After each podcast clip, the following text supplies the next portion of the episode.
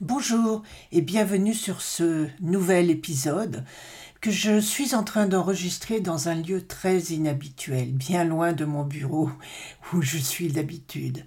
Ce lieu, vous le connaissez vous aussi, parce que vous l'avez fréquenté et peut-être vous le fréquentez encore, beaucoup, peut-être même un peu trop à votre avis.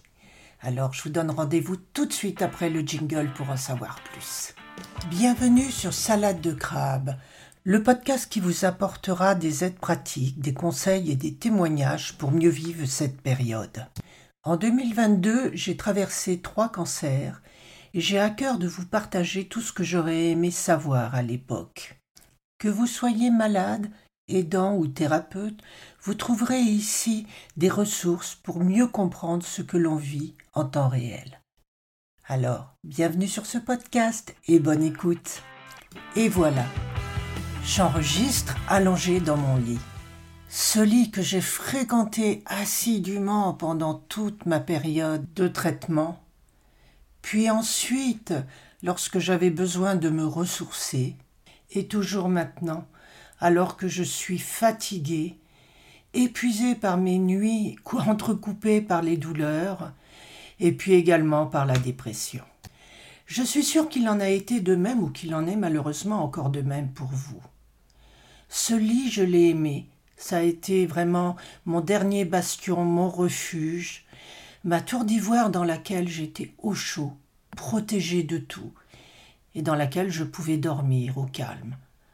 Parfois j'ai déserté le lit conjugal tellement la douleur était importante, ou mes nuits totalement entrecoupées, et dans ce cas-là, je allumais la lumière et je lisais, ce qui n'était pas idéal pour mon mari non plus.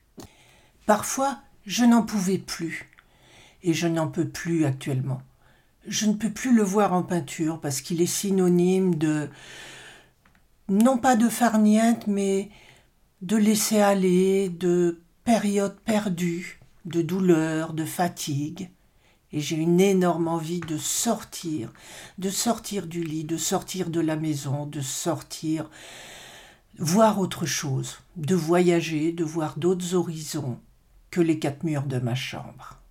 Et cela est tout à fait normal, parce que autant nous avons besoin d'un refuge, autant au bout d'un moment la vie est là qui nous pousse à revenir dans la vie normale, dans, dans le flot de nos activités passées ou de nouvelles activités. Bien que quelquefois ce soit dur. Je le vois actuellement ou euh, en dépression et peut-être en, en stress assez important post-traumatique, je n'ai qu'une envie. Ne rien faire, me laisser porter, me laisser bichonner, me laisser aimer par mon mari et surtout ne plus prendre aucune décision. Être vraiment quelqu'un que l'on prend par la main et que l'on aide, que l'on guide. Mais quelque part cela n'est pas bon du tout parce que ce serait s'enliser dans, nos impressions, dans nos envies de ne rien faire. C'est aussi cela, la dépression post-cancer. Donc, je vous invite à voir où vous en êtes actuellement par rapport à votre lit, par rapport à votre chambre, par rapport à votre envie d'être coucouné.